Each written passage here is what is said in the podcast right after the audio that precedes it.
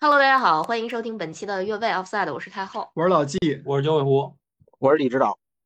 呃，本期节目呢，呃，因为刚好曼联在周一凌晨的时候，嗯，是周一凌晨，对，周周周一凌晨，周一凌晨的时候，在联赛杯的决赛击败了纽卡斯尔，嗯，啊，获得了联赛杯的冠军。老纪强烈要求对这对，周要吹曼联。哎，本本来啊，我们是想安排一期别的硬核一点儿的节嗯目的哈，结果这个因为曼联有点出乎意料的夺冠了。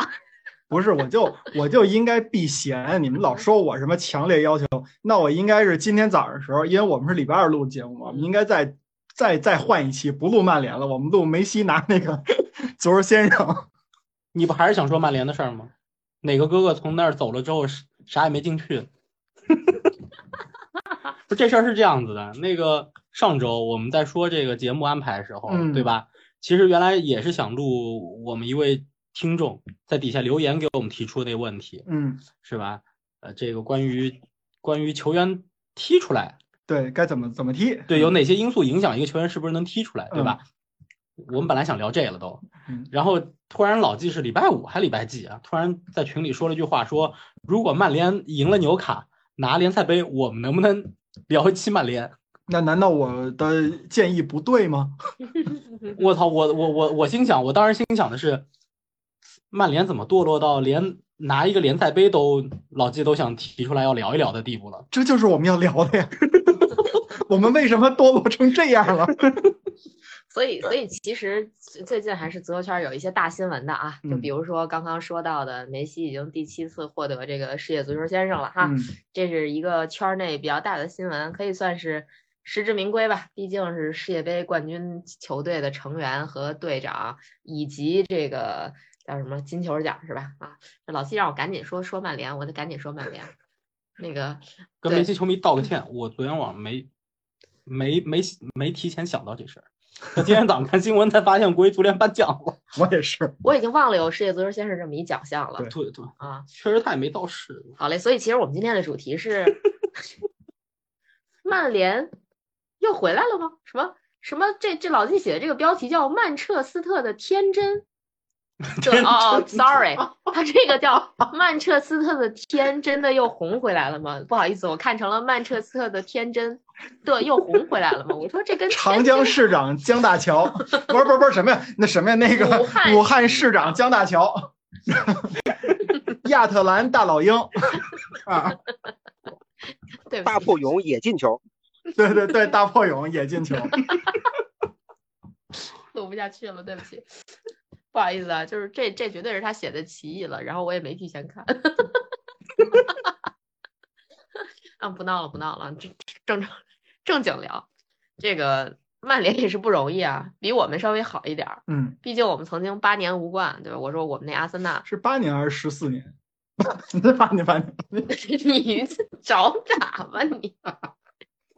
哎，我觉得这个无冠这个话题啊，大家先码过去，就就不要再聊了，好吧别？别别别别不不能不能码，不能码，不能码。哎，咱就比过去五年的冠军数，咱就比咱就比这几支球队过去五年的冠军数，就算这个赛季结束不对，这个赛季结束，我现在话不能说太满，但咱就比现在这时间点过去五年，我们四个人的主队拿到的这个这个正正经赛事的正经赛事的这个冠军数嗯，呃，我湖遥遥领先 几个呀？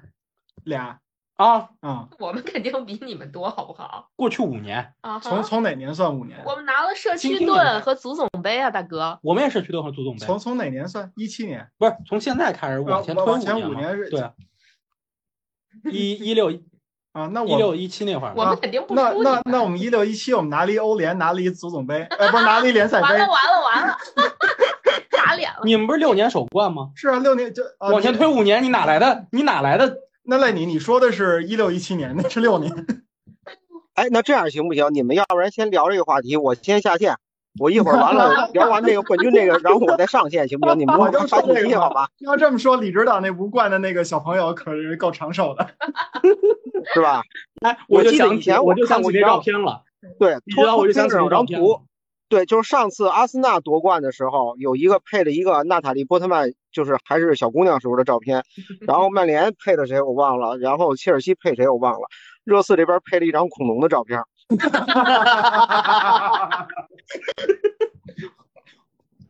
不行了，我要笑不活了，因为我想起那场就是我们赢了热刺四比一那比赛，嗯，我们有一球迷在看台羞辱热刺，被拍到了，那是他的手机画面被拍的特别清楚，是一个展示柜，展示柜里啥也没有。对对对对对对。每到这个时候，我就特别想说，我说用你说，不是今天我在跟老季去买菜的路上。我说今天这个话题对李指导是暴击啊！嗯，啊，没有，我们没有什么暴击，我没脸没皮惯了，对吧？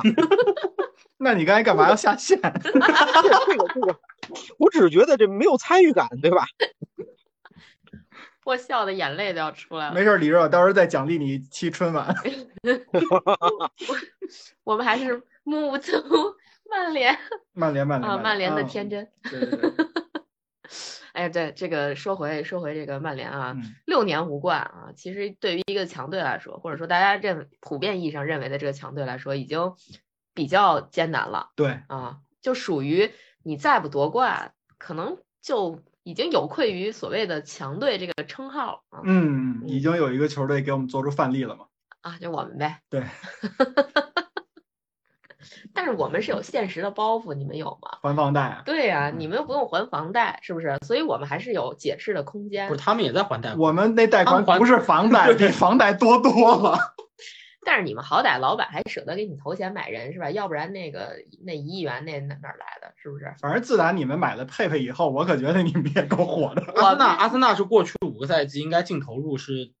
呃，挺高的。是，那过去五个赛季，你往前推一推，温格有几个赛季就没有没有我们这个教授啥事儿嘛？当然，咱们不谈，今天不谈阿森纳，咱不谈列维，咱咱咱们还是啊，对，咱们还是 过不去了这个梗，咱们咱们还是聊聊曼联啊。嗯，就是你们觉得，不知道你们看没看比赛啊？负责任的说，我没有看。嗯啊，我只知道曼联赢了个二比零，没错吧？啊，对。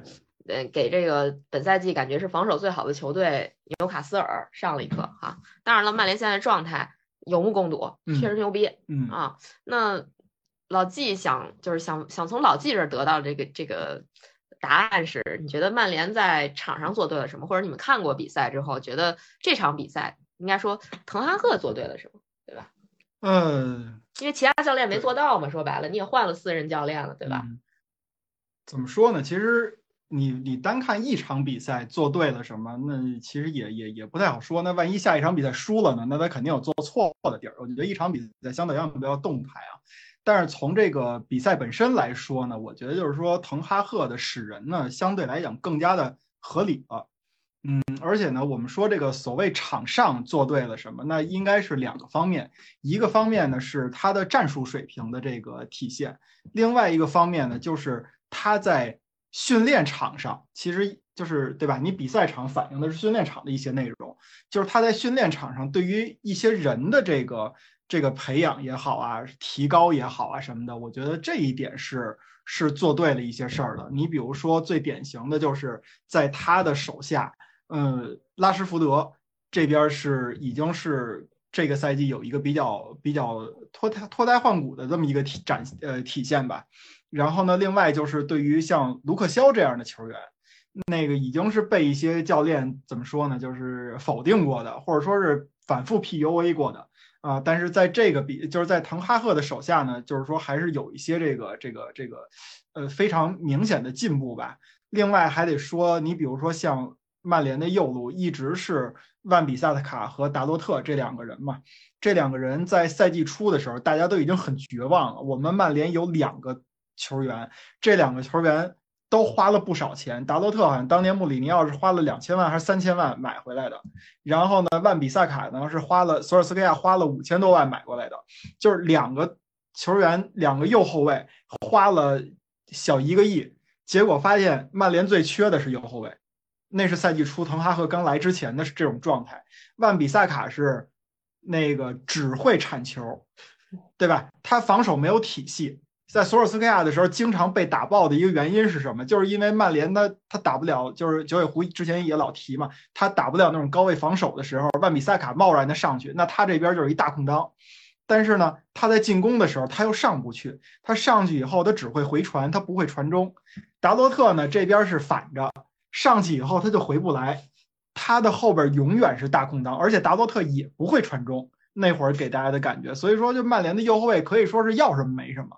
但是现在滕哈赫经过这个不到一年的这么一个调整呢，感觉这两个球员呢都有一定的质变。你比如说是万比萨卡，他的防守能力呢一直没有太大的问题啊，但是他现在开始勇于尝试传中，而且他也通过传中尝呃就是有过这种助攻了。达洛特这边呢，他在防守上可能还是有一些这个。怎么说呢？就是偏软，或者说是该干的活没干的这种事儿。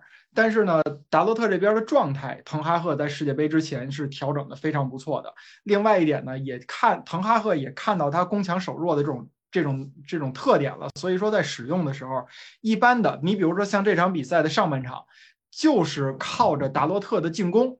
就是他，他会发挥达洛特的进攻，到了下半场的时候，把达洛特就换下来了。这个理，呃，就是大家来猜测一下，应该是可能是提前就布置好的，就用达洛特的半场的这种冲击，给他就是把纽卡就是多一个人的这种进攻。结果呢，就是我们从结果导向嘛，上半场就已经二比零了，那就说明达洛特的这个对进攻的支持呢还是有一定的。那下半场的时候，他直接就把达洛特换成了一个纯防守的。那个万比萨卡，那万比萨卡这边，然后再配上卡塞米罗的回撤啊，对于那个圣圣马克西米安那边的防守啊，反正就是，哎，他这边是有一个这种这种配合吧，哎，在防守这边，滕哈赫也发挥出来了一个不错的一个一个一个战术的管理，所以造成了比赛二比零结束了啊，那个捧杯了。德赫亚这边还刷新了舒梅切尔的这个零封在曼联的零封记录，所以说从这个角度来说呢，我觉得滕哈赫从用人、从这个战术、从训练上，那他都肯定是有一些做对了的事儿。另外呢，就是在转会市场上，对吧？呃，场上的这些东西呢，他在转会市场里边肯定也是一个重要的支撑。那他就看他来了谁，走了谁，对吧？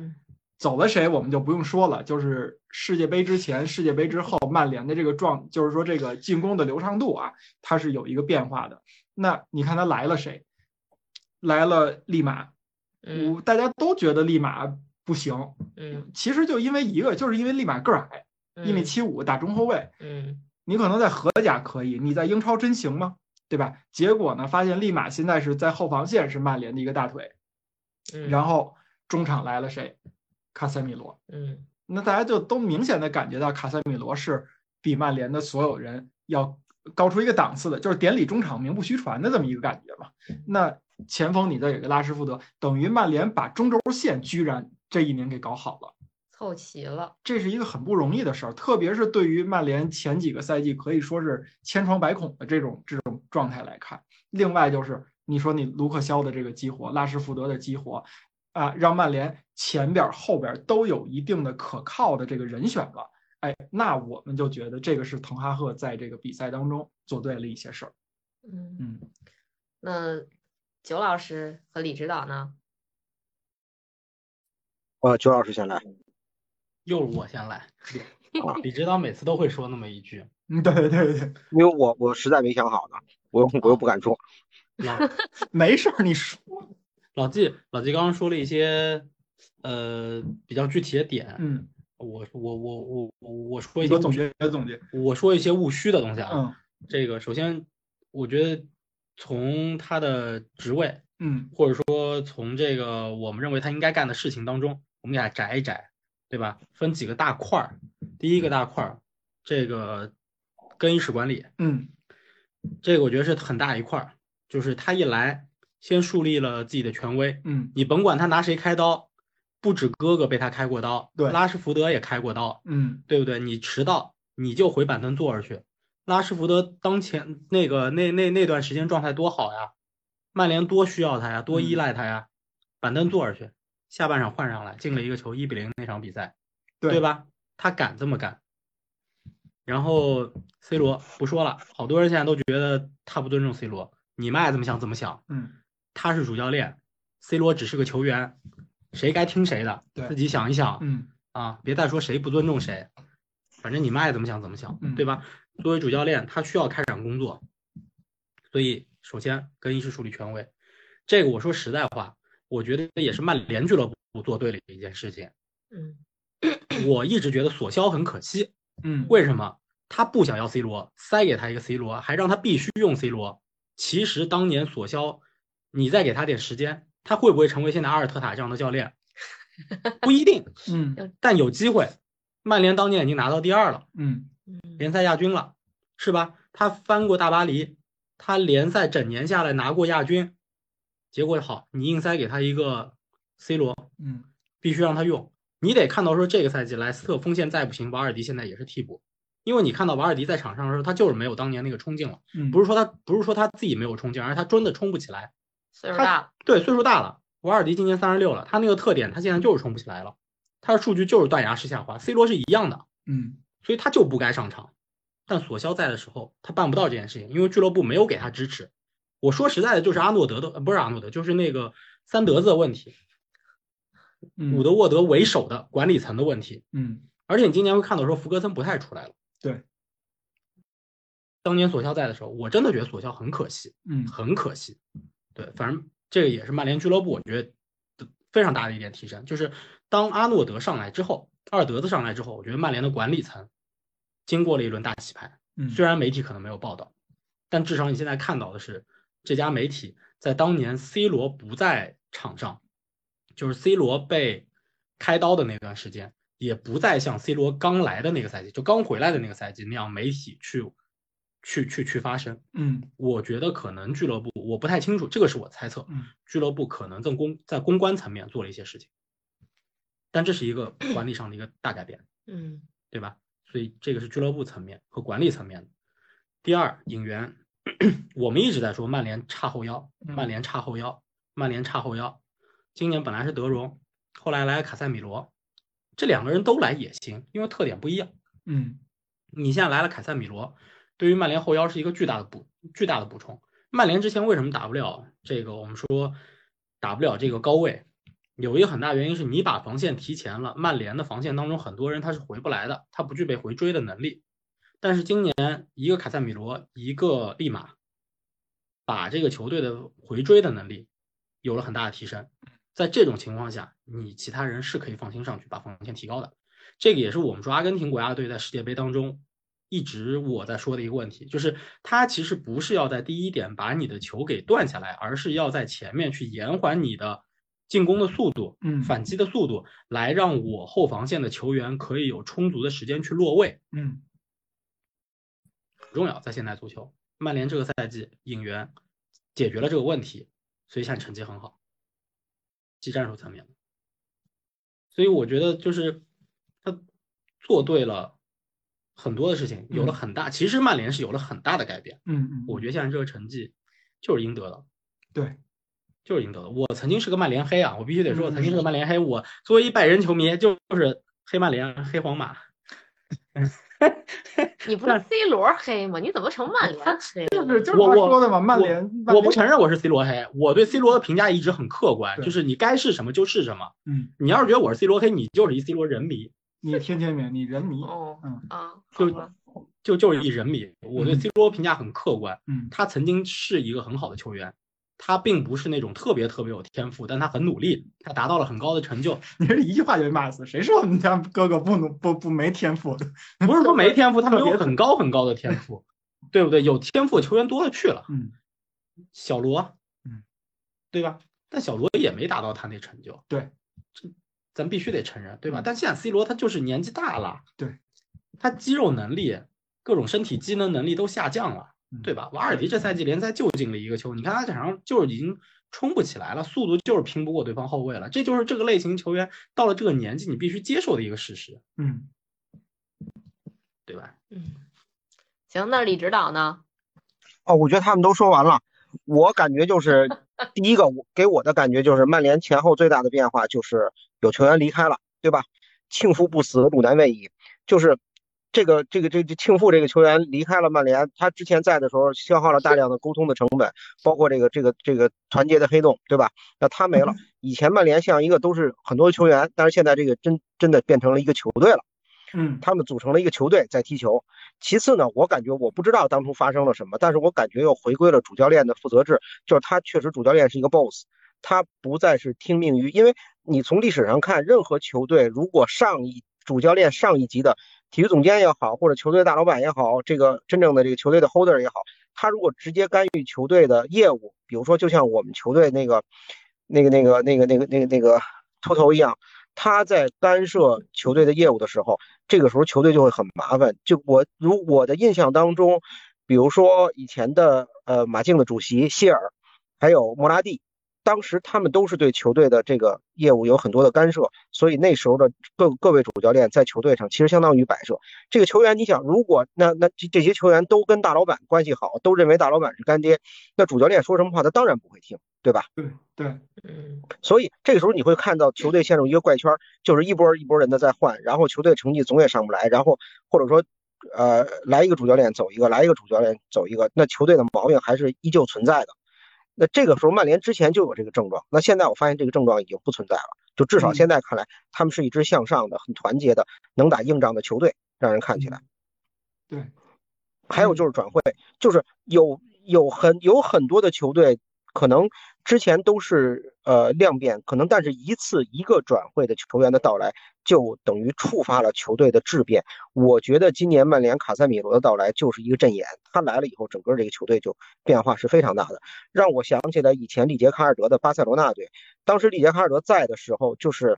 之前巴萨也经过了一个长时间的低谷期，就是啊，里瓦尔多不在了之后，这个球队就是很浑浑噩噩。但是埃德加·戴维斯的到了以后，就突然发现这个球队的防，就腰部的防守上了一个档次。嗯所以我就想起来很多球队的这种关，就是可能这种拯救性的转会。比如说，我不知道你们记得不记得，就是国际米兰在相当长的一段时间就是非常也是非常非常疲软，然后。直到卢卡库来了，对，这变化完之后，我的给我的感觉就是飞哥的到来给他们的右路进攻提升很大。飞哥跟麦孔两个人一下把这个球队就带起来了。嗯嗯，对，所以这就是我对曼联的感觉。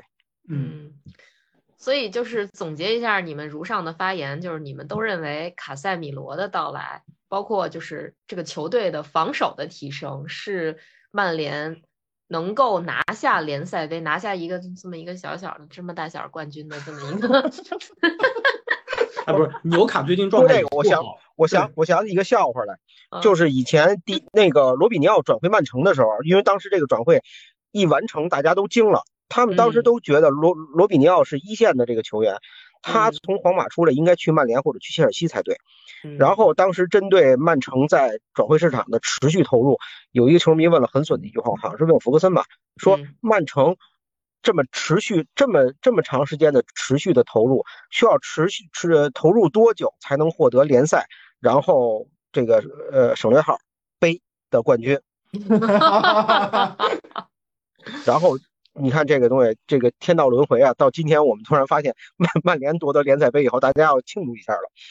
嗯，对，这个确实是啊，就是虽然老季对这个比赛不是特别重视，但是他觉得这个杯子的重要程度，嗯、呃，还是蛮高的，尤其是对现阶段的曼联。杯子啊，对杯开张了，杯子，你们你你们这个杯子没有之前开张的油盐店，哎，你你你们这个杯子之前上一个杯子是哪个杯子？也是这个杯子。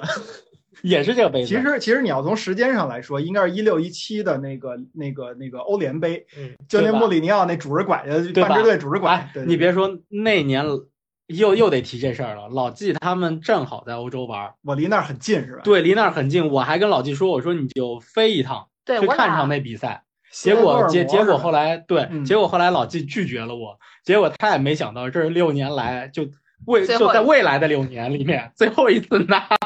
我不在乎，我不在乎。对 对，他对他对那个就是这个欧联杯，其实真的挺一般的，因为我们当时如果没记错的话，当时在克罗地亚，在扎达尔，然后我们俩在电视机旁边买了瓶酒，对，在酒店里边一边喝一边看，哎，时间特别的合适，因为刚好是晚上没什么时差嘛。对对对，没有时差，还是挺爽的。嗯，我们也算是跟曼联同频了吧，虽然我不太在意哈，就无所谓了啊。这个，那老季说说吧，就是你为什么觉得这个杯子它至关重要？这个呢，我觉得就是因为如果你要是一个曼联球迷，你一定记得福格森曾经说过一句话，就是可能别的博主也早就说过这个，在零六年的时候，曼联拿了一次联赛杯，呃，而且当时曼联就是可以说打到后来的时候，已经是你不能叫毕其功于一役啊，因为你后边的比赛还长着呢，联赛杯三月份很早就已经要决出胜负了。但是呢，明显感觉福格森对于这个杯赛是非常非常的重视的。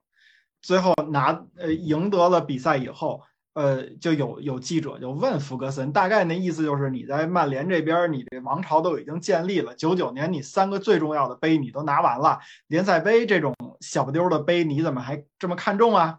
然后福格森当时就说，在我们队里边，现在没有谁真正的体会过捧杯的那种感觉。我拿这个联赛杯，它再小，它也是一个冠军，而且它是一个英格兰这种就是国家级别的这种冠军，它不是那种就比如社区社区盾杯这种东西，它确实可能是更相当于一个友谊赛的性质。但是联赛杯它还是一个竞技的国家一级的竞技杯赛。说我拿这个杯赛就是要让我的孩子们体会到捧杯时候的这种感觉，体会到拿冠军时候的这种心态，然后。我希望你们能把这个这个这个这次的体会变成一种习惯，以后你们就要拿这个杯赛。对于曼联来说是一样的。我呢也看了一下曼联现在就是从刚才九委会也问到了上一个杯赛一六一七的联赛杯，然后同呃不是一六对一六一七的联赛杯同年的欧联杯，他那是穆里尼奥那年是双冠王还是嗯啊？到现在镇里边有谁还在？德赫亚，德赫亚。卢克肖，嗯，然后拉什福德、马夏尔，哦，拉什福德那会儿在，在这里边呢，我看了看啊，拉什福德，呃，就是德赫亚，咱们别别说了，一个守门员嘛，他你的稳定性会差强一点，但是你对于这个外场就是 outfield 这这这种就是战术来讲，守门员的重要性要比另外十个人要要要差一档。啊，因为当时也没有像那个曼城的那个瓜迪奥拉这样把守门员当一个中后卫来使嘛。那除了德赫亚以外，拉什福德算是呃勉强的，这好像是四个冠军吧，加上今年四个冠军里边，他好像有三场都是上场了，甭管是主力还是替补。呃，剩下的一个马夏尔，一个卢克肖，卢克肖在穆里尼奥的手底下，呃，当时在范加尔，就是曼联在之前啊拿过一个足总杯。是范加尔带队的那会儿，范加尔对卢克肖其实是非常重视的。但是卢克肖有一个最大的问题是什么呀？他被那个 PSV 的那个队员铲伤了，骨折了。所以说他有很大一段时间是大休。那段时间曼联的左后卫不是他，有的时候用布林德，有时候用罗霍。然后穆里尼奥的那两次杯赛，就是刚才我说的，穆里尼奥对卢克肖一直是 PUA 的。他不，他他说 PU，他说。卢克肖打不出来，我我刚刚就想让你直接把这名字点出来，无所谓，无所谓。哎，反正我也不是特喜欢。对对，无所，这都无所谓。然后呢，呃，所以他这边用的也是罗霍，那也就是说，卢克肖没有体会过夺杯的这种，至少他没有体会过在场上踢。那马夏尔这边就更别说了，他这几年一直是上上停停啊，对吧？嗯，那所以说。我们现在曼联队里还有谁能体会过杯赛呢？其实你要严格的说啊，从一六一七赛季的时候，滕哈赫呀，不是，对呀，你不那福格森呢？那那福格森他拿的杯赛更多嘛？那他为什么要让孩子们去拿这个杯？因为我的得这个经验只是我，你们也需要拿这个。另外还有就是说，一从一六一七算的话。呃，严格的说，麦克托米内也在队中了，但是麦克托米内是一六一七，好像是四月份才开始为曼联打比赛的。像决赛这种呢，他肯定是上不了的，连大名单。他如果他如果四月才开始打比赛，有可能报名都不一定报上了他。对，但他有可能在 B 名单里面。对，但是这种比赛，因为当时的你，你可能那个就是。比较严格嘛，现在欧洲是你可以上十二个替补嘛，以前你的那替补可能就七个人，嗯，对吧？你这七个人里边你是报不上麦克托米埃这样的孩子的，那不是浪费一名额吗？所以那你说这个队里边谁能拿冠军啊？谁都拿不了，就是说谁都没有体验过冠军的这种这种感觉嘛。那现在好了，我们不光有德赫亚，我们不光有拉什福德，这俩是真正参与过夺冠的了。现在卢克肖啊，原来是看着夺冠，现在自己也夺冠了。然后剩下的这帮孩子里边，你除了像卡塞米罗呀，这个这个埃里克森呀，这都是属于是年龄比较大的了。那那其他的有一些中流砥柱的这些球员，对吧？或者是一些孩子们，你比如说像加纳乔。啊，呃是等等等等的这些孩子们，他他虽然加纳乔，我我我还真忘了加纳他加纳乔那个比赛上没上啊，反正他绝对不是曼联的边缘球员，他是曼联的重要的替补替补名单呃替补球员，所以说对于这些人来说，那你夺冠是一个非常重要的体验，这是滕哈赫或者说对于为什么我来说我看不上联赛杯，但是这个联赛杯对于曼联非常的重要，嗯嗯。嗯。而且我插一句啊，刚才他好像少说了一个球员，菲尔琼斯当时也在，现在也在。哦，现在也在。对，琼斯现在还能捞着上场的时候没有，没有，没有。现在琼斯上不了了。对对对对。对，我就说嘛，因为一般让老季克过的球员都都不咋地嘛。没错，没错。对，就是老季有过菲尔琼斯球衣啊。而且，而且咱们就说啊，为什么这个冠军对曼联重要？嗯，咱们从玄学的角度来说。什么都讲究一个轮回，曼联有六个联赛杯啊，这个六个联赛杯冠军里边有三个都是在二月二十六号这一天拿的。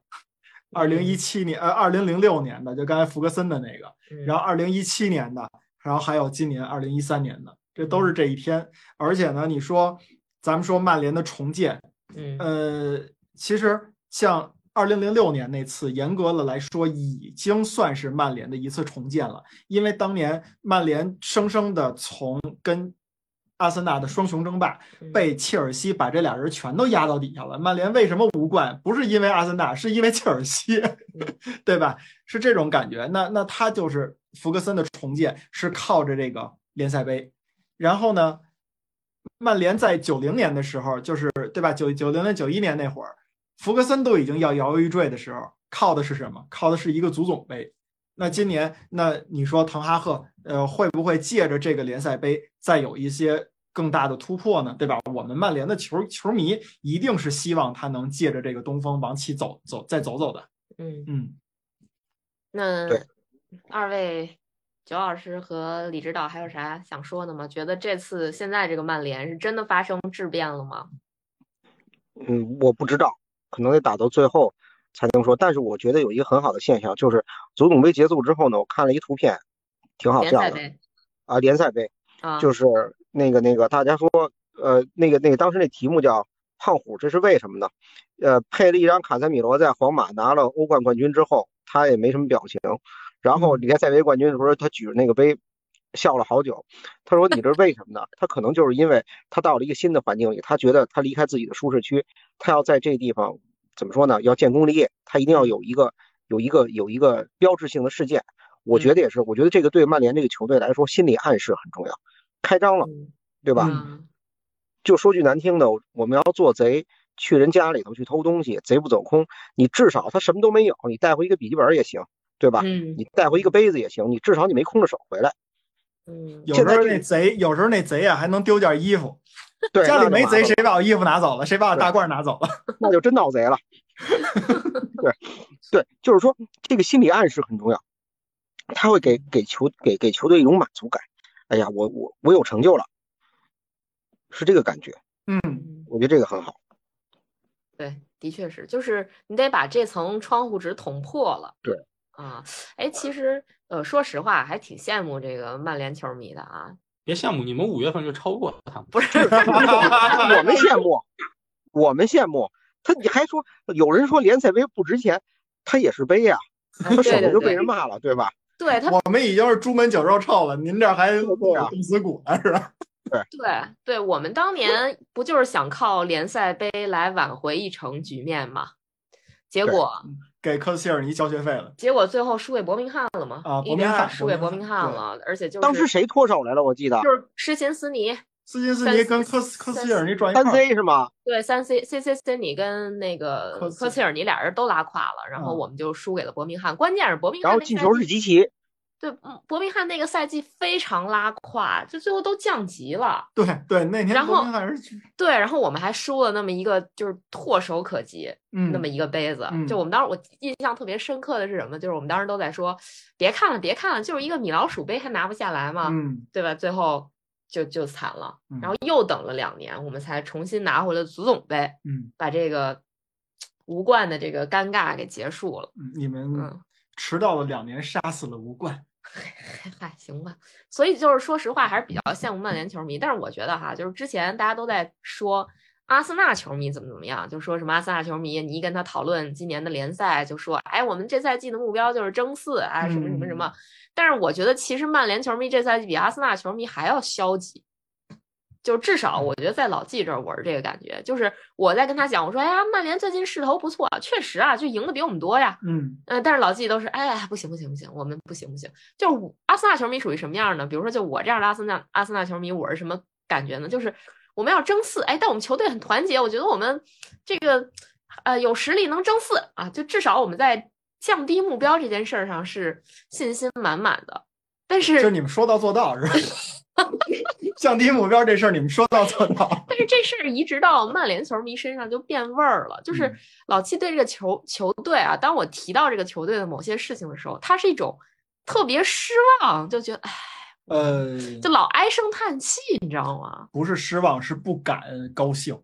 我我在不同的场合多次表达过我这种观点。你说对，我就特别不理解这个事儿。对吧？就是对我非常非常不理解我觉得作。为球迷，我为不是根本真的没有办法理你看解啊。我作为一个曼联球迷，曼联每赢一场球，甭管是酣畅淋漓的大胜，还是说屎味儿的冰激凌，他毕 竟是赢一场球。你说哪个球队的主队球迷会对他赢球不开心呢？都没有。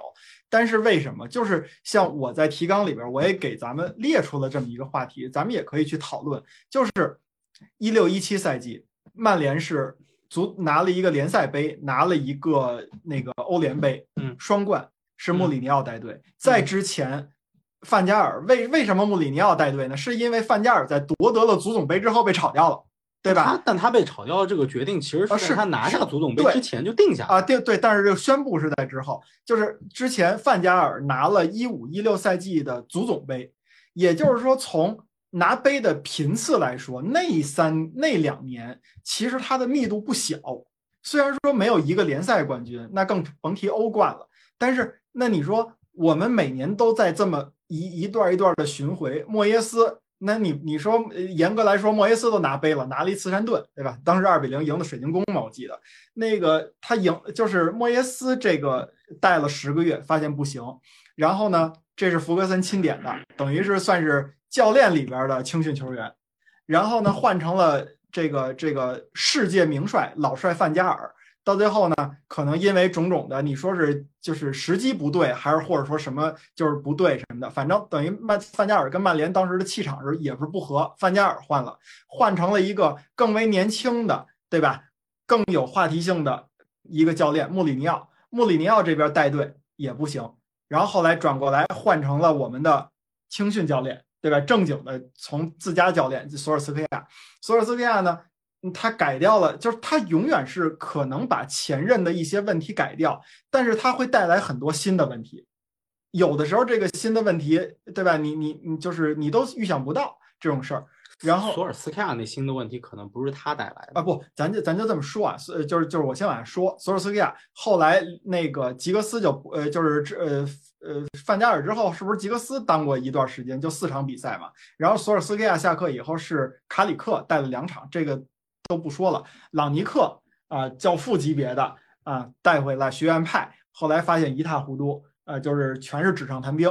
然后呢，你再最后变成了一个这个滕哈赫。当然了，我我能理解啊，就是说，那这两个这滕哈赫周期跟之前的周期有什么不一样？就在于他可能管理层把有些事儿想明白了啊，他可能对主教练有更大的支持，可能主教练也回报了他这种更大的支持，双方一直对着节奏，那这样互相信任着走，总比那种互相不信任的走要强得多。但是我也我也会害怕呀，我会想。那滕哈赫会不会也是要昙花一现？如果咱们就是说我我我老跟你们开玩笑的说是什么？现在曼联的这个里边，但凡拉什福德伤了，滕哈赫有没有一个 B 计划？这个事儿他可能一时半会儿解决不了，但是这确实是一个眼睁睁的事儿。我每天都在担心这个。如果拉什福德伤了，曼联的前锋怎么办？那，你比如说我今年那联赛杯这边我拿一杯赛，我这瘾是过了。但是你重要的是什么？你重要的是可能需要一个欧冠名额。欧冠名额那两方面，第一方面是我拿联赛杯，对吧？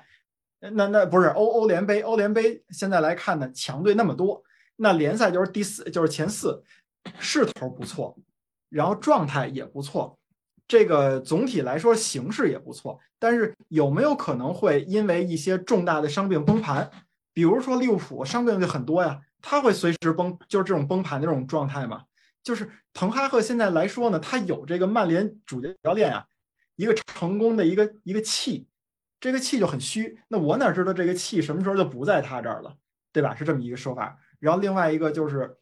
还是说这个时间，我像刚才李指导说的，呃，太后问李指导说：“你觉得现在曼联这个这个这个复苏是一种什么样的状态？能不能叫它复苏了？”李指导说：“我不敢，我不知道。其实我作为一个曼联球迷，我也不知道。嗯，对啊，就是这种感觉。你要说。”呃，胜率的话，索尔斯克亚我查了一下，现在排的第一名的是那个谁？是是是是是是是是滕哈赫，一共是四十场吧，然后是二十九胜五平六负，他是胜率是七十二点五。但是有一个问题啊，索尔斯克亚在转正之前，他胜率比他可高多了，对吧？但是转正之后，你也不知道为什么，就就突然一下就嘁里哗嚓就就就输下去了，结果到最后，这不高启强给你答案了吗？要了亲命，这也能联系上是吗？对呀，那不是求职的时候跪着叫干爹，躺这个转正了之后躺着把干爹就干了。对，就到最后他走的时候，等于是胜率是百分之五十一嘛。现在来看，就是那你看福格森八百一十场，他能保持一个胜率百分之六十五。我们曼联球迷为什么没有那么就是？那么强的信心，或者怎么样，是因为前面有一个八百一十场六百分之六十五胜的这么一个教练，他给你做出一个样儿。当然，谁都知道福格森不可能永远永远不可能再有第二个了。但是我们也怕的是，滕哈赫会不会成克洛普？我觉得是这样。嗯，就是老季作为曼联球迷有担心，我是能理解的。嗯。毕竟，作为我作为拜仁球迷，我也时常对拜仁没有信心，对吧？这个赛季踢到现在这个样子，在德甲，虽然上周末三比零赢了柏林联合，但是赛前我也没信心啊。你能赢柏林联合吗？嗯，对吧？然后欧冠现在虽然客场一比零领先大巴黎，但是我也会去想，在欧冠历史上，无论你是主场还是客场，尤其客场一比零，其实被翻盘率是蛮高的。对。就是即使你客场赢了一比零，你回到主场被翻盘的概率也还是蛮高的。而且今年还没进上球了。对，而所以所以所以这个所以这个就时常也会有这种想法嘛。但是曼联的这个问题啊，我们当时赛季中期的时候参加这个足球无双，嗯，英超无双那个节目，老 A 的那个节目时候，其实当时也聊到关于曼联、关于纽卡当时很多的问题，我是觉得。我非常看好曼联。当时我在那节目里头，我就是我我的观点就是我非常看好曼联。我觉得我看到几点，第一点是管理层在改变。嗯，这个是其实就就是我前面提到，其实很明显，就今年非常明显，就是而且这是根儿。对你去年有人敢干 C 罗吗？没有。嗯，今年他就干了，怎么了？对，最后谁把谁干跑了？对吧？对，就是你去年敢干吗？不敢，对不对？今年。就就是干了，管理层在改变，他确实放权给这个主教练了，而且现在这个主教练让人看到一个什么呢？我虽然很为索尔斯克亚感到惋惜，是因为我觉得他作为一个 DNA 教练，我觉得他具备跟曼联一块成长的机会。嗯，但是在索尔斯克亚走了之后，呃，朗尼克那段不说了，朗尼克那段我从一开始我就觉得，我就觉得曼联的管理层是有问题的，而且那个决定还是伍德沃德为首的管理层做出来的。对，就是。你为什么要找一个看守教练？对，就是我当时，其实我在很多的，我跟很多人聊天的时候，也在一些群里面表达过的一个观点，就是如果你既然要找一个看守教练，你不如让索尔斯克亚带下去，或者你用卡里克，你就别换卡里克对，你就别换卡里克。我觉得，我觉得那个看守教练的名头给到尼克是非常不尊重的。对，我我觉得是这样，就是他对谁都不好。但这个问题我们以后再说。如果以后还有，就以有这个机会去讨论这种关于这种话题的话，就什么球队管理啊什么之类，嗯那可能再说。我觉得这是一个球队管理的问题，就是你不应该去任命一个所谓的看守教练，因为球员都知道他就待半个赛季就走了。就更不听了。对啊，他嗯有可能就他他甚至啊，他是留在曼联队里，他只是个顾问呀，顾问是个什么角色呀，对不对？所以球员肯定不会听他的嘛。那你在这种情况下，你为什么不让索尔斯克亚再带下去呢？嗯，对不对？所以就是唯一解决一个问题，就是输的太惨了，挂不住脸儿了。对啊，但嗯其实这个嗯我觉得不不解决对啊，嗯这就是对吧？就是这个位置一个一个换了多少个了嗯，换汤不换药呀，嗯，对不对？所以就是小索带的挺好的，你换他干什么？我真的觉得小左带的挺好的，你塞给他一个 C 罗干什么？对，你去把他换了干什么？C 罗会高位逼抢吗？他他没有这个能力。对啊，所以说，所以说这个我觉得是从管理层上面，管理层上面提供给曼联现在的一个很好的，就是一个一个一个环境吧。我觉得，嗯另外一个我是确实非常喜欢滕哈赫，嗯就是要说的，虽然索尔斯克亚下课了，我觉得他很惋惜，但是你曼联在去年夏天做的这个决定，就是让滕哈赫来接手之后，我觉得滕哈赫是确实是比索尔斯克亚一个更好的选择。就是如果我们现在放在平行时空里头，就平行宇宙里头，如果现在曼联还是索尔斯克亚带，并且也给他这个环境的话，我觉得索尔斯克亚现在的处境会比他上个赛季那个时候的处境要好很多。嗯，就如果他能把 C 罗干走的话，他的处境会好很多。就给他滕哈赫同样的权利的话，嗯肯定处境会好很多。但能不能到滕哈赫现在带的曼联的这个高度，我觉得达不到。嗯这这个我觉得是达不到的。就索尔斯克亚确实不具备滕哈赫这个能力。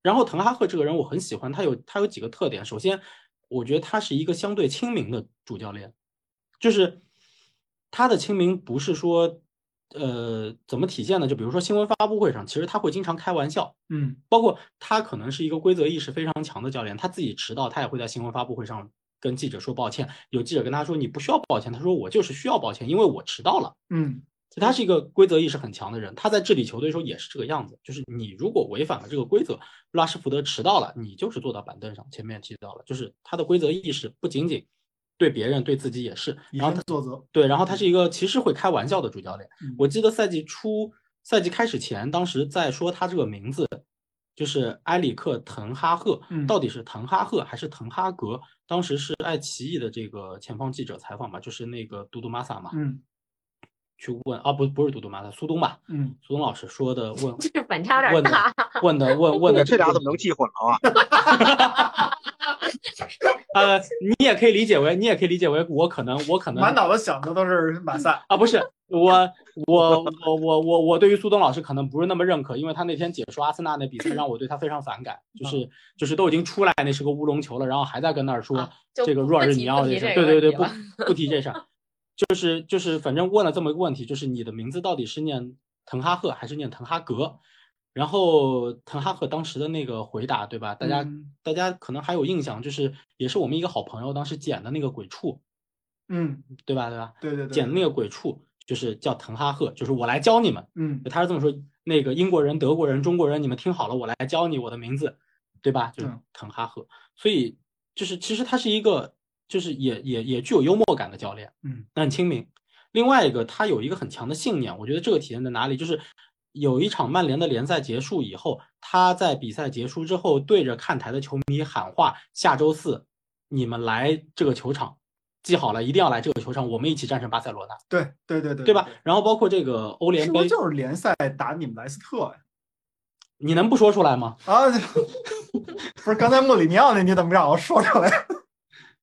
对吧？就是就就是这个，包括联赛杯，他当时对外发表的也是就是拿冠军，嗯，这这这个说法，就是我我我我作为一个主教练，我并不避讳去说这些东西。对我对我自己有很强的信念，我对我的球员有很强的信信念和信心。对这个，我觉得是他能够给到这支曼联一一个精神力上的非常非常强大的一个东西。他不是穆里尼奥那种。那个出伸出三个手指，respect respect respect，我我我不喜欢这种教练，我说的很明白，我不喜欢这种教练。嗯，但是滕哈赫是是另一个感觉，就是呃，老季的担心可能有点道理，就是他和呃克洛普嗯。的这个这个这个问题，他和克洛普其实某种程度上来讲，我觉得算是相对一类的教练，他们都是学院派，嗯，他们都有很强的战术素养，他们对于球队的技战术的这个把握和拿捏，他们在球员的信心的这个就是积累信心的这方面，给予球员信心的这方面都非常的强，嗯，对吧？就是你看克洛普其实最擅长的事情，大家现在在英超这个环境里头，经常津津乐道的一件事情就是农夫三权嘛，嗯这个事情，其实其实滕哈赫一定程度上，他的就是离开球场时候就是对大家喊话的那个嗯状态，其实也是这种表现，我觉得很类似，很类似。但这种教练，你说其实回过头来讲，如果给你一个就是六年到七年或者或者八年左右这么一个这么一个时期，就是利物浦过去经历的这六年多七年的时间，你愿意吗？我觉得，我觉得大多数曼联球迷现在来让他们回答，他们是愿意的，因为其实你已经很难找到一个现代足球现在是二十点三嗨，吓吓死我了！就就现在足球这个环境下，其实你很难。老季刚刚也说了，就你很难再找到一个温格，再找到一个福格森这样子可以带队十几甚至二十年，就是保持稳定的主教练。我觉得现在的足球就是七年、十年就就很长了。对对，确实是啊。我刚阿尔特塔几年的时候该着了？我本来还想说，我说 也许那个阿尔特塔有可能，后来你说七到十年，我想想也差不多了。嗯就是在一个球队，像阿尔特塔这种教练，或者说他在带阿森纳之前，他没有当过任何一个球队主教练，我觉得可能七到十年他也该换个球队去试试了。嗯，对啊，所以所以所以就是滕哈赫，如果真的就如果真的就像老季说的，发生了克洛普那种情况，那有有有七年啊，有七年啊，是是，理对不论上对是这么说，对对不对？而且你并不能确认，你并不能，你你并不能确保说，呃，确定说这个继任者一定就不如滕哈赫，或者或或者会带着曼联走向另一个就是就就是就是衰败的这个这个这个过程，不一定的。对，就也许也许他一也许新来的教练依旧能维持滕哈赫的嗯那个那那个情况，甚至再往上走一走也是有可能，对不对？对那其实其实我觉得，如果有个六七年七八年，不是件坏事情。嗯嗯，所以其实聊了这么多，聊了很多这个滕哈赫已经改变的一些东西，嗯对吧？那有些什么东西是滕哈赫你们觉得没有办法改变的？现对于现在这支曼联队来说，呃，我我我我我先说吧，老季可能有更多要说的。我觉得首先是老季，其实刚刚也提到过的，呃，如果有比较核心的球员，比如说拉什福德受伤，嗯呃的情况下，那这支曼联要怎么办？或者说卡塞米罗不在的情况下，嗯这支曼联要怎么应对？其实卡萨米罗卡塞米罗出现过，就是红牌嘛，红牌嗯停赛出现过。那么滕哈赫解决的还可以那段时间，对吧？但是如果说你场上出现了大面积的，就是我们说呃两到三个比较嗯重要的球员都伤病的时候，或者说呃一条防线或者一条中轴线你频繁出现伤病的时候，这种情况怎么应怎么应对嗯？但是我觉得这个事情是一个。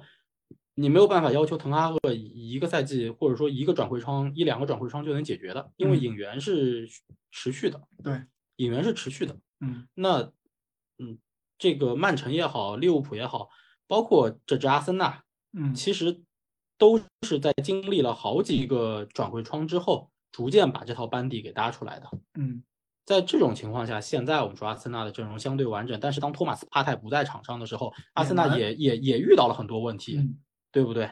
那我觉得曼联也也会需要一些时间来解决，就是我们说的，其实可以归结为是板凳深度的问题，对，这个是需要时间的。那嗯这个我觉得需要给滕哈赫时间，他现在没有解决这个问题，但需要时间来解决这个问题。尤其是现在这个我们当时赛季中段的时候，在老 A 那个节目里头，我们提到说曼联出售的事情，当时还觉得是个没谱的事儿，现在看起来有板有眼了。嗯我们不能追求他可能很快能够达成交易，但是我觉得现在差距也不是很大了。嗯那如果说土豪能进来的话，也许这个这这这个板凳深度的问题，你们可能能更快解决掉，嗯曼联可能能更快解决掉。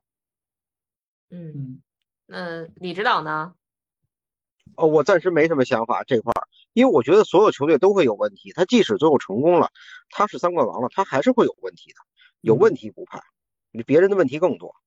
我不觉得现在曼联会有什么有什么特别大的顽疾，因为嗯怎么说呢？呃，我还是那句话，都会有问题。嗯，我觉得是这样。我担心的有一啊，我担心的有一点呢，第一个呢是刚才九九尾狐跟我一块讨论了这个问题，就是滕哈赫本身的问题。现在呢，我看到滕哈赫啊，他真的不轮换。呃，这当然了，现有不轮换，不轮换有几个原因。第一个是他确实想保一个冠军，第二个呢是可能有些地方你没法轮换。嗯他别轮换，他他要再他要再轮换，我的我的英超范特西怎么办呀？嗨，他他是不轮换，瓜迪奥拉那儿还不换人呢。呃，是 他他不轮换。然后另外一点呢，就是可能当时确实有一些这个伤病的情况。你比如说万比萨卡和达洛特这俩人轮着伤的时候，你确实就没法轮换，对吧？是这种情况。但是还有一种情况就是比较比较难的一点，我我我不知道滕哈赫是面对这个镜头，他是想为了让球员呃有一个开心，还是说想给媒体有一个交代？当时。毕费说了一句话，说我不想，我不想轮换，我不想训练，我们就想比赛，我们不累。然后滕哈赫对于外边的解释呢，也是这种的，大概就意思是球员们在比赛当中就可以说白了就是以赛代练嘛。但实际上这个东西好不好？呃，就是也是我们的朋友，然后他有自己的一个播客嘛，他那边也会有一些请一些这种就是青训教练来一块讨论。他也在说，可能球员对于这个体能的这个分配呀，对于这种计划来说，他毕竟没有体能教练，没有教练看得更清楚，有点只缘身在此山中的这种感觉了啊。那这个时候，你你你滕哈赫有没有就是说必要去给他叫停？那如果你要不叫停的话，我觉得就是。滕哈赫还有一什么我怕成利物浦啊？就是克洛普这个教练，他有的时候感觉这种积雪啊，给球迷打，给自己打，给球员也打，就会出现像九尾狐刚才说的，他可能是一个七年的周期。如果要是这周期的话，他可能把所有的精力都用在了前五年，也就是说，球前五年球队就是所有人都是在负重前行的，就都是在超负荷运转的。那等到到后两年的时候，有可能会崩。比如说那年克洛普从多特蒙德离开的时候，对吧？成绩已经很糟糕了，十几名，就是因为他的那套那个那个那个打法，其实作为队员来说执行不下去了。对，太消耗了，呃，太消耗了。这个是我觉得就是我个人比较担心的一点，看看滕哈赫未来能不能解决。然后另外一点，我觉得刚才九九尾狐说的很对，你一个队啊，你的重建是要有周期的。现在的转会跟往年的转会可不一样了。以前的转会可能我呃有个三千万，我能买俩人。现在你有一个亿，有可能对于某些队来说，你只能买一个一个人。就这种情况是很正常。那你可你你一个球队能给你几个亿啊？你又不是切尔西，对你又不是那个冤大头伯利。那这种情况下，你每年就是你的窟窿啊，永远是在这摆着呢。就像现在曼联为什么要买卡塞米罗？因为我所有的前后腰其实说实话都不够格。那我为什么要买一个利利桑德罗马丁内斯？因为马奎尔现在的这种无论从身体情况，再加上这个这个这个状态呀，然后再加上信心的角度来讲，被前几个教练已经毁的差不多了。他只能在国家队找到自己的那种那种威风。可能在俱乐部队里边，确实他会很挣扎。那那这个窟窿是明显的，我需要填的。那。我把这个钱都花在这儿的时候，我就没有钱再去填我的这个替补球员了。我没有办法再去搞我的这个这个阵容厚度了。我只能等明年的那个转会窗。那明年的转会窗，没准我这里边又有哪些球员因为种种原因我也走了，可能新窟窿又出来了。就是永远会在这种反复当中。对，它都是动态的。对，所以我就比较担心的是，那你说如果我要是这个有出有进，呃，买好了还行。那你说主教练买人有没有可能出现走眼的时候？我觉得太有了。那正规就是啊。对，圆规是一个。那咱不说圆规，像 咱就往前说，像福格森那个年代的，那花八百万买贝贝，那八百万虽然说是对于曼联来说不是一个大钱，但是他也不是说完全的说是不是一个小钱，或者现在你你几乎没有可能买到八百块钱八百万的这个贝贝这种这种级别的了。最次最次，马拉西亚那还占你一千二百万呢，对吧？就这种情况，那你要买错了一个人还好说，买错了一个小孩还好说，那真的是像圆规这种的。你比如说，他可能现在有一些这种自己的蜕变啊，他可以了。那那未来越来越好，那我觉得这个钱花的是值得的。那万一要没成功，这一个亿真的打水漂了呢，对吧？那曼联为什么今年冬天只能租人不能买人？就是因为你圆规的钱，你把这些钱都已经在夏天花完了嘛。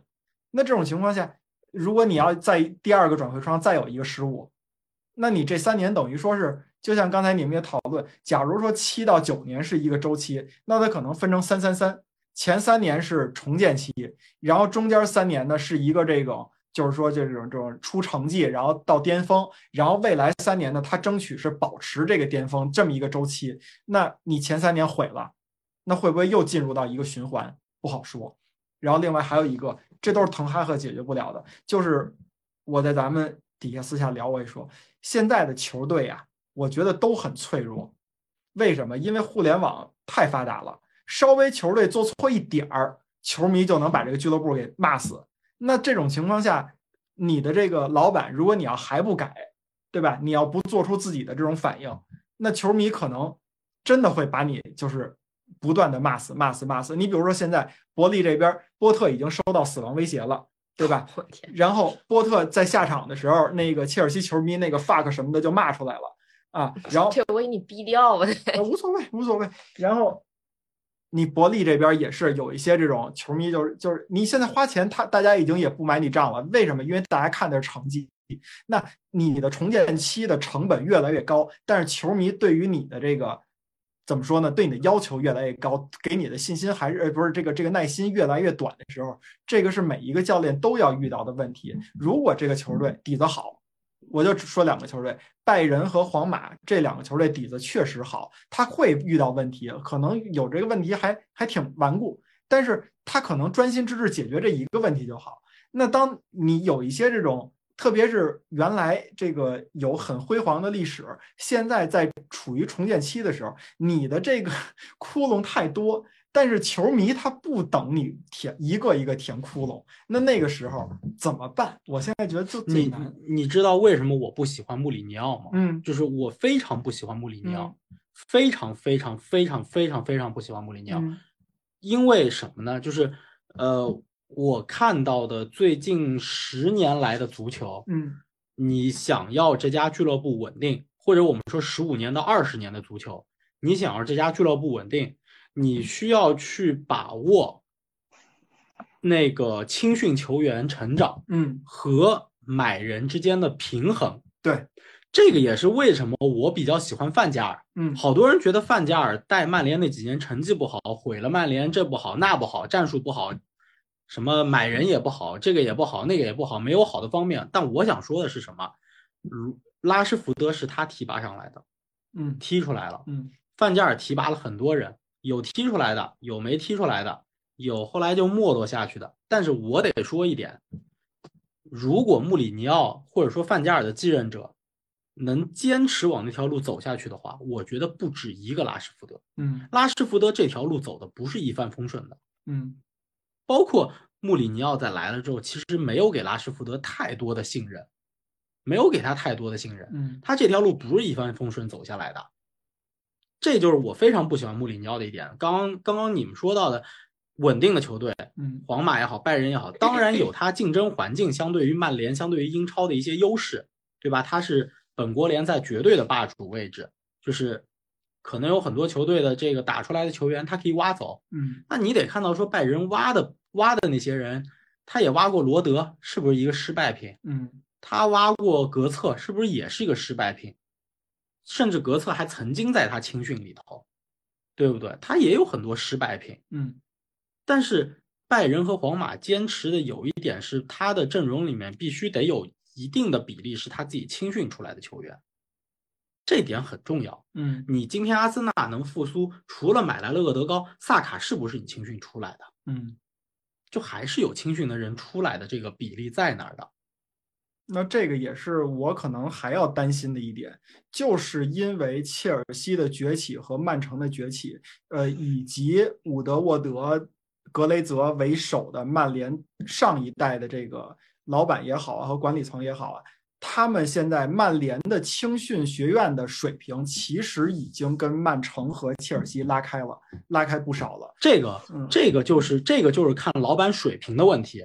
就是为什么我觉得现在切尔西打不出来，嗯，伯利你买再多的人，波特你再怎么调教，这支球队我觉得就很难了。为什么？其实他毁掉了切尔西正在逐渐建立的那个根基，就是切尔西的青训学院现在其实是挺领先的，对，芒特也好，甚至被他卖走的赖斯也好，加拉格呀，然后这个奇克，然后里斯詹姆斯里斯詹姆斯、查洛巴，就小查洛巴，嗯然后卖走的亚布拉罕，嗯然后还有包括现在租借在外的，像这种呃。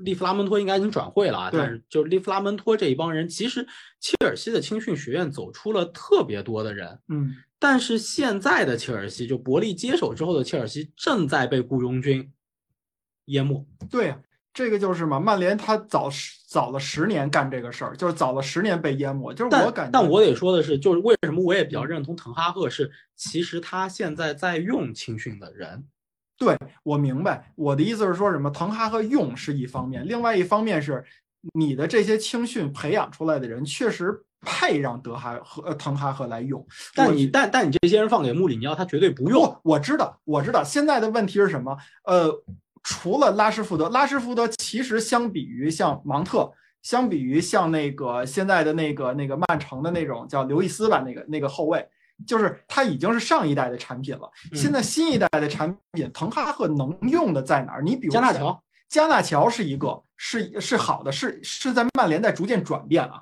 但是你比如说像埃兰加这样的球员，我觉得就是属于是他的上限啊，你就明显感觉到这个人只能做一些怎么说呢，就是上限很有限的这件事儿。哎不，这个事儿是这样，就是我知道你很着急，但是你先别急。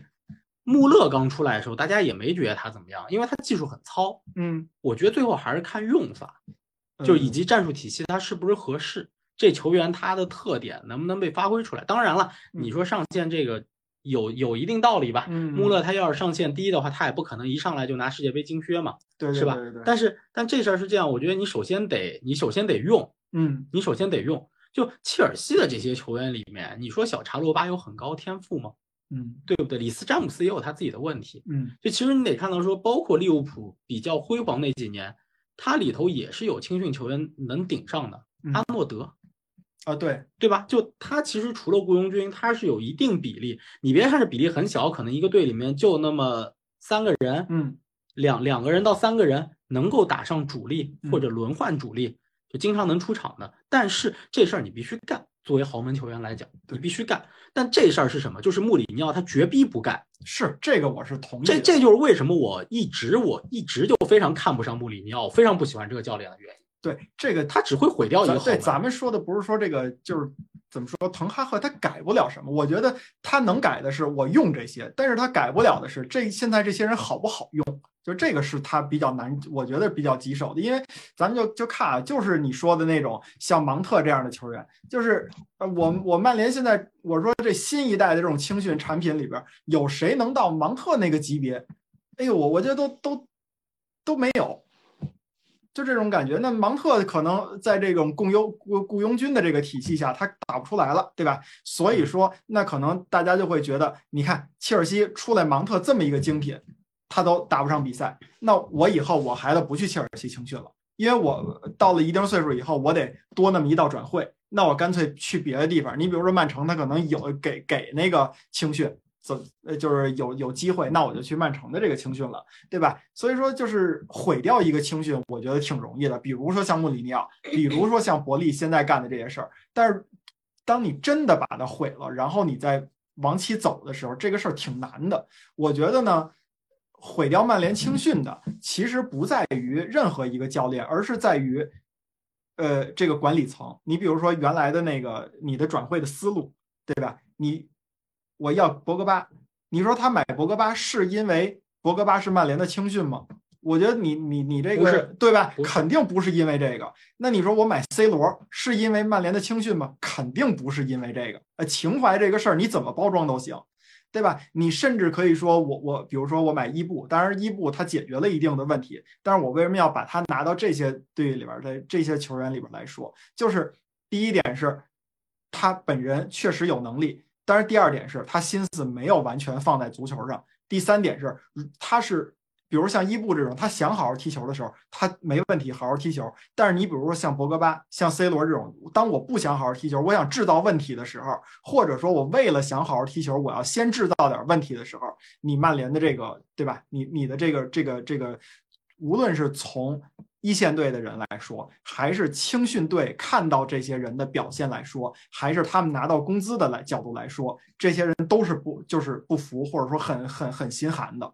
所以说，从这种角度来说，那曼联前几年干的事儿，确实在像九尾狐刚才说的，你一个球队发展一定是外部输送和自己培养要达成一个和谐。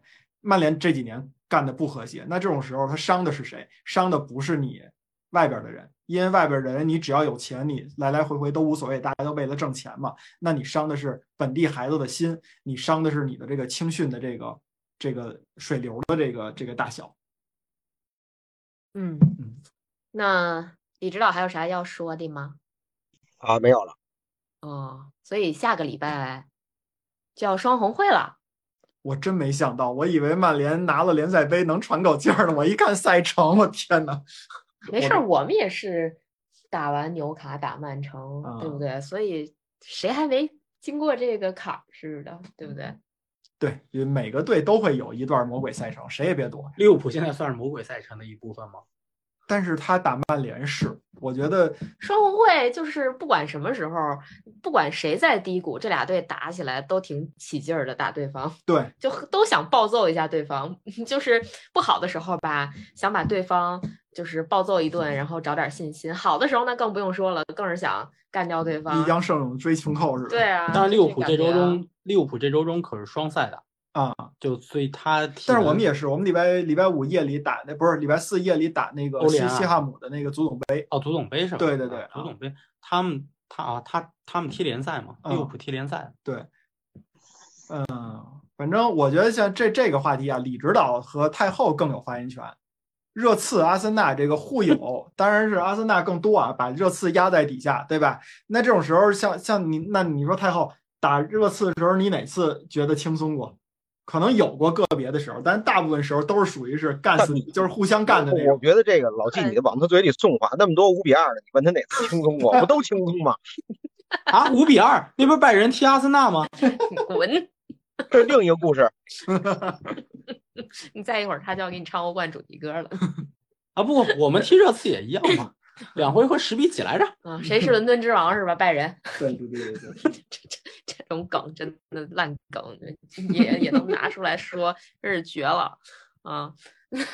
那咱们说说这个，不是他们还没发表意见呢，就是我说完了，我不是跟你都不是曼联打利物浦什么情况？我曼联打利物浦，我这样又到了预测预测环节了。天今，天才周二，我怎么看这个盘呀？你知道为什么就把你这 bug 修复了？我们早说不让你看盘。我我预测吧，那我先预测吧，我觉得他俩就打平吧，嗯这是对我们最好的结果。嗯，当然了，曼联输也是好结果。我也预测啊，我预测曼联能打平是一个比较比较理想的结果吧，就是他不损伤什么。第一是打平，第二是可别受伤和红牌儿。这样的话呢，对于曼联来说没有太大的损伤。这个队，呃，客场打利物浦，谁也不敢说是这三分我就铁定的装在兜里了。嗯哼，才周二，确实没法看盘。现在这盘就是往曼联那儿吸，就曼就往曼联那儿引。啊，原来开的原来开的利物浦还让球，嗯然后利物浦的这个利物浦到现在赔率也是就也也是也是指数相对比较低的一方，嗯，但是曼联的指数已经往上走了是吗？曼联指数在往下降，往下降对，曼联指数已经在往下降。原来是那个，原来曼联客胜是要给到三甚至三往上嘛，就三嗯到三点五之间嗯，三到三点二五之间的这么一个数字，但是现在已经掉到二点七五、二点八了，嗯，还得接着往下看。如果曼联的接着往下掉，我倒觉得曼联难能赢。啊，能赢。嘿，你要是一直维持在二点八这种数字，跟利物浦不相上下，但比比利物浦高那么一点点，我倒觉得这场比赛曼联难了。嗯，嗯，李指导，哦，我觉得利物浦要发疯。哦，呦呦呦呦，这不是一个好好兆头啊！我怕的就是这个，我怕就是李指导这种。别怕，别怕，我跟李指导上周末都希望纽卡赢。因为上次利物浦对曼城就发疯来了，对对对对对对，所以你就怕他这个抽风的这个劲儿哈。你说这个就抽到你手上，你有什么办法？对，这克洛普是带哪个队哪个队神经？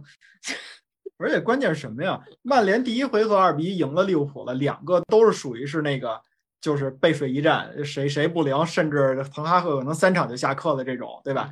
呃，三呃，如果要是那什么的话，可能就是要不就是曼联三连败，要不就是利物浦好像是两平一负是吧？还是两负一平啊？我忘了。利物浦两连平吧，两连平，那就曼联两连败，对吧对对对对，因为这这种情况的时候，曼联赢了，但是利物浦当时的努涅斯，对吧？那脚分现在也没变啊。现在开始好起来了嘛？哎呦，而且东窗的时候，那个加克波，大家其实也是后来几场比赛，大家觉得跟看笑话似的。但是现在加克波好像也理理的顺了一点儿，萨拉赫也是。这个上赛呃不是这个赛季，你别提他，提他我就来气。要 FPL 是吗？上周末踢的水晶宫零比零是什么玩意儿？怎么回事？对，就是我还 C 了他。我我也 C 了。而萨拉赫的这这个这个状态啊、就是虽然还是有波动，你跟呃那个九十九分那年或者说夺冠那年都没法比，但是呢，呃，至少比上半个赛季更更活跃一点吧。所以从这个角度来说，我我作为曼联球迷，我真挺担心的。所以那真的他保平，我觉得就不伤未来的士气。嗯，哎，其实我觉得下一个问题，其实刚才已经聊过了。嗯，下一个话题就是怎么看，就是怎么看这个这个曼联的未来。虽然说聊过了，但是嗯我还有一个一个担心，我没嗯说完。嗯这个担心九尾狐刚才提了一嘴，就是曼联的收购这个问题。如果要是顺利收购了，这个卡塔尔富商他是什么心气儿？我不知道。嗯你比如说现在的那个谁，那个那个巴黎圣日耳曼的这种状态，他会有很多卡塔尔的这种需求。因为九尾狐之前也聊过，你卡塔尔买这个球队是为什么？你不是为了说是竞技层面，你可能更多的是为了呃政治层面，对吧？你有一些自己的需求。我觉得是这样啊，嗯我觉得是这样，他反而为了政治层面，我倒我倒觉得他如果是为了就就像我们说的讨论的，他是为了政治层面的话，我倒反而不担心这支球队的未来，因为如他不管球队的那什么是吧？他不太管球队实际操作和经营，他会交给一个非常职业的职业经理人来干这个事情，就会非常有经验。嗯他甚至你比如说，就算因为他入主，他肯定要拿掉二德子嘛，就二德子这帮是属于就是格雷泽家族的人嘛。对，但是，但是如果他请回了一些，就他找来一些确实有经验的、有俱乐部管理经验的这些人的话，我觉得不应不一定对俱乐部是个坏事儿。嗯就是你其实去看曼城的这个发展经历，曼城的发展经历其实是一个很慢很慢的一个过程。嗯曼城从从这个老板入主到他最后拿到英超冠军，其实是经历了一个相当长的一个过程和时间的。嗯他的这个步骤是一步一步来的，就是西亚的资本现在我不知道，我不知道这个，我不知道这巴黎这个是是是是一个怎么回事儿，但巴黎其实他找的也是这个找的应该是，呃，那个那个那个那个谁来着？那个任意球大师盘带大师，嗯，来管理的啊，莱昂莱昂纳多，呃，莱昂纳多，莱昂纳多，他他找的是莱昂纳多来管理的，嗯对吧？但其实你看到说，呃，在就是我觉得在管理层，就是俱嗯乐部 CEO 这个位置，其实呃，曼城和纽卡我觉得是做的更好的。嗯，纽卡是找了那个那个那个那个女的，我知道那女的，当时叫不出对名了。她她其实是个投资经理，嗯，她原来对吧？然后这个曼城那边是直接挖了这个巴萨的巴萨的班子，对对吧？就是那个索里亚诺，对，什么贝吉里斯坦是吧？对，嗯那那群人，嗯对吧？他其实直直接挖了巴塞罗那这个管理层，就是西亚人在这一方面的事情，我觉得他们是专业的，就是嗯他们会找一个专业管理团队来做这个管理，他不会插手太多，我反倒不那么担心，他们只管出钱，反倒是像伯利这种，嗯伯利这种人，而且伯利是什么？伯利跟这个亨利和格雷泽还有点不一样，格雷泽和亨利以个人家族的名义来买这个球队，他到最后也是找管理者来，只是他的管理者得找他的信任的人左膀右臂。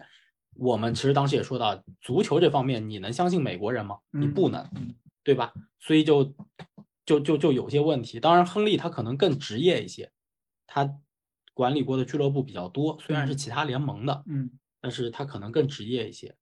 呃，反正格雷泽是各种问题了，当嗯然，那个但其实利物浦当年也经历过其他美国人嘛，嗯，这个这个这个吉列，吉列，对对对，对吧？？吉列和希克斯对那个时候，那也是瞎搞啊，对吧？嗯，所以现在更靠谱一些。对，就现在就更靠谱。但其实你看到说西亚的这个这个这个管理层，他进来之后，他就是找这种比较专业的这种嗯这种这种管理者来。我倒觉得这方面不用太担心。伯利的问题是什么？伯利其实他是这个财团选出来的那个代表来管理这个俱乐部。他自己就快就就快下场踢了。我快跟上海申花当年那总经理，他他有点像什么？他有点像三德子，嗯。就是他是那个财团，其实他是那个财团选出来代表，当然里面有伯利自己的钱，嗯确实有伯利自己的钱，但他就是那个财团，嗯，一群人选出来他，哎，你就来你就来这个位置上干这事儿，他现在就过把瘾，嗯，是。就是玩真人真真人 FM 了，嗯。来过把瘾，就瞎逼玩儿。他他真的不懂，就足球方面，你真不能相信美国人。嗯 我我觉得我我美国人足球可以相信美国人。我理我理解我理解九尾狐说的那个，我的担心可能确实是，就比如说这个事儿没发生啊，他就会有呃正向和反向两种预测嘛。就是我作为一个曼联球迷，我担心更多的话，我可能看到的更多都是不利因素。你比如说像那个，呃可能我这骨子里确实是个悲观的人。你像那个那个谁，呃，刚才提到的曼城，曼城是零八零九年那会儿那个嗯财08年团对财团进来的，那个时候是一什么情况？是一个就是即将走向互联网时代，但是又没完全走向社交媒体互联网时代的那么一个一个过渡期。所以那个时候呢，曼城这边还会有大约十年的这么一个一个过渡。比如曼曼城，那可能也是他是从足总杯开始起家的啊，但是呃，他其实最让大家津津乐道的去，呃，就是说算是正经立起来的，就是跟呃阿圭罗的那个什么九九十二分，九还是九十三分多少，对吧？等于一二赛季分二十秒，一一二赛季，一二过了四年嘛。对，等于一二赛季那个跟福格森把曼联给压下去了，他从那儿开始。那从零八年到一二年，对吧？14年一一一四一一二年，一二年，一二年四年有对有这么四年的这个时间。那比如说像 卡塔尔的这个财团一入主啊，肯定资金是不用愁了，对吧？买一些人，买一些人，万一要是说这个这个队没带起来，或者说是没有那么明显的提高，球迷一坐不住。我觉得是什么啊？就是首先，我觉得反正呃，我可能觉得老季现在对过于于这个事儿被吓吓坏了，不是不是，我不知道你是因为期望值太高，还是还是还是什么？就我我现在感觉是什么呢？曼联球迷因为曾经曾经你们是王者，嗯，所以希望有新金主进来，或者或者球队所谓的复苏，就是我要回到原来的王座上，这个才叫复苏。我觉得这不对。不是我我我自己不是这个观点，但是我认为很多曼联球迷是是这个观点所以我担心的是这个，，对就就这个问题，就是说其实不对，就是是因为现在的就是目前的足球环境和当年你们成你们是王者的时候，其实不太一样了。对呀，但是不太一样了。所以呢，这个心态我觉得要放下来，就是去衡量这个成功或者衡量这个进步的这个这个心态和标准啊，我觉得稍稍要往下放一放。为什么呢？其实你看纽卡啊，当时大家担心，当时大家觉得什么呀？沙特人一进来，而且有很多媒体报道，媒体都是挑事的人，嗯对吧？媒体当时去对比曼城的金主和是和这个纽卡的金主，谁更有才，谁更有钱，对，嗯这问题都没得比。这问题就是什么呢？就是如果我是那个曼城的老板的话，那可能马爸爸是沙特的老，呃，是那个纽卡老板，就对对对就这差距，嗯，就这差距，对吧？那这种情况下，其实你也你也没有看到说纽卡在转会市场有多么的兴风作浪，甚至还不如伯利呢，嗯甚至还不如伯利，对吧？那但是纽卡现在这条路走的稳不稳？这也是我们当时联赛中期说的时候说到过的问题。我觉得联，我觉得纽卡在走一条很稳的路，嗯但是你说这个埃迪豪是不是那个正确的人？他一定不是。嗯，但是他是这条路上纽卡在往上走的这条路上目前必不可少的一环。对他就是当年曼城的曼奇尼，他就是当年曼城的这个呃这个佩莱格佩莱格里尼。就是这个问题吧，是咱俩其实是一致的，咱俩都不用说的谁说服谁。我担心的是什么呢？就是曼联有多少人不是这么想的？就是曼联的球迷的这个群体，到那个时候给这个主教练压力，然后给这个老板压力，老板盯不住压力了，说要不你给我买一 C 罗吧，要不你给我买一姆巴佩吧。哎，这个时候我就怕出现这种情况。这我我我还我我是觉得不会啊，不会我觉得不用太担心。嗯就是就就我刚刚说的，西亚人啊，投足球啊，是为了一些国际形象嗯和影响力的挽回，或者说影响力的扩大。那这个事儿其实他看重的是一个品牌效应，嗯，而品牌效应和不是个人品牌，和竞队品牌。对嗯和竞技层面，它不是一个完全正相关的绑定关系。嗯如果它是，你们曼联现在的价值应该早就跌了，跌的不行了。嗯，但是它并不是，很幸运它并不是，嗯所以呢，他会看重这个曼彻斯特的曼联的这个影响力的情况下，他并不一定会，甚至我觉得他就不会过多插手竞技层面的事情。那这种情况下，我觉得其实还好吧。嗯嗯嗯，嗯，李指导有什么想说的吗？哦，我想想啊，我我觉得知道忘了问题是什么？对我我问题就是说，呃，还能不能维持三到五年是吧？我我不我不知道，因为我老觉得现在的世界变快了。对，嗯，以前我记得就是，呃，我好像我好像举过这个例子，就是杰克查尔顿在执教爱尔兰队，执教结束的时候，他说过一句话，他说九年了，这一切时间都太长了。然后特兰帕多尼也说过，他说这一个主教练在球队待时间长了，就变成臭，就变成一个臭鱼了，鱼就像一个新鲜的鱼会发臭一样。也就是说，你说什么，别人都听不进去了。我现在觉得，就是如果滕哈赫能把能把曼联带到一个高度，他能在这儿能待到两到三年左右，我觉或者说再多一点到四年就已经很成功了，不可能奢望他有太长的时间。嗯嗯，现在这个世界跟过去不一样了。对他赶紧去拜仁吧，我天，是个教练就想薅，我特别希望他去拜仁。嗯，所以对，他也合他对嗯他他也合适，倒是去去拜仁。嗯，所以那怎么着就就就差不多唠到这儿 祝曼联一路长虹，啊，啊，你问老纪过瘾了吗？嗯，过瘾了，过瘾了。过瘾了。这嗯个不是啊，这我开玩笑的。这个今天的节目也确实该说，这不是给老纪唱的堂会，我觉得。嗯，嗯，嗨，给我唱什么堂会？你你们能放哈里凯恩去拜仁吗？天呐，这又是你问我这好，你嗯，我你们能要能做主，我怎么办啊？我我我现在就喜欢钱，我觉得哎哎，我其实可以接受。我我其实可以接受拜仁拿出一个亿去买买凯恩，然后再然后再花点钱把滕哈赫也挖走，就非常完美。哦，这麻烦这不是一个队的，这个啊，你你们就畅想一下各自美好的未来吧啊！反正 我是没觉得没啥希望，我们拿拿前四就行。得嘞，那今天哎的这个啊没事儿没事阿森纳是冠军，啊，曼联是冠冠军，哎呀，曼联是冠军，阿斯有阿森纳什么事儿了，对吧？啊，行吧，那今天的节目就到这儿了，我们下期节目再见。好，拜拜。哎拜拜。